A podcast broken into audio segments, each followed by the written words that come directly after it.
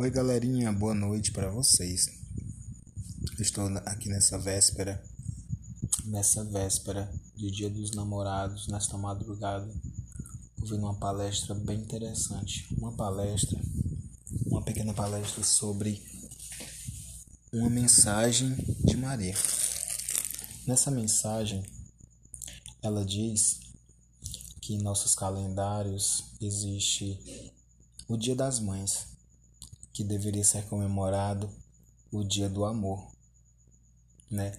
Mas deveria ser criado também o Dia do Amor, né? O Dia do Amor que seria um dia de muita celebração, um dia de muita festa.